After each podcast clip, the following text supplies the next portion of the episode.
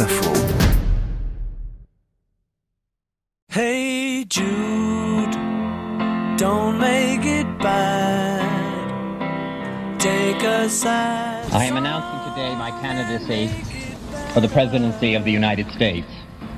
I do not run for the presidency merely to oppose any man, but to propose new policies. You can start. Ce timbre de voix, cet accent de Boston, ce lieu même, une salle du Sénat. Pour un peu, on se croirait revenu en 1960. Mais nous sommes bien en 1968. Les Beatles chantent Hey Jude, et si un Kennedy se lance dans la course à la présidence, ce n'est pas John, mais son frère Robert, Bobby pour tout le monde, qui prend un immense risque politique ce 16 mars 1968.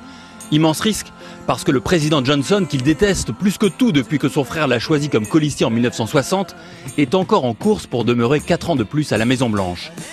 Mais à la fin de ce même mois de mars 1968, Johnson, impopulaire en raison notamment de la guerre du Vietnam, jette l'éponge. Mais malgré son nom magique, l'argent de la famille et son charisme, Kennedy n'est que l'un des trois favoris du côté démocrate.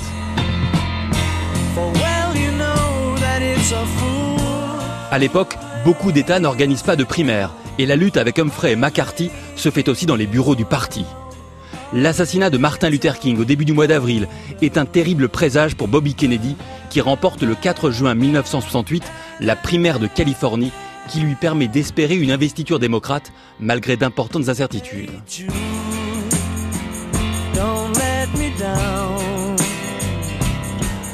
Mais alors qu'il vient de prononcer son discours de victoire, Bobby Kennedy est atteint par les balles d'un Palestinien de Jordanie, Siran Siran, motivé selon lui par le soutien de Kennedy à Israël. Le lendemain, dans la nuit, Frank Mankiewicz, porte-parole de Robert Kennedy, se présente seul face à la presse. Senator Robert Francis Kennedy died at 1:44 a.m. today, June 6, 1968.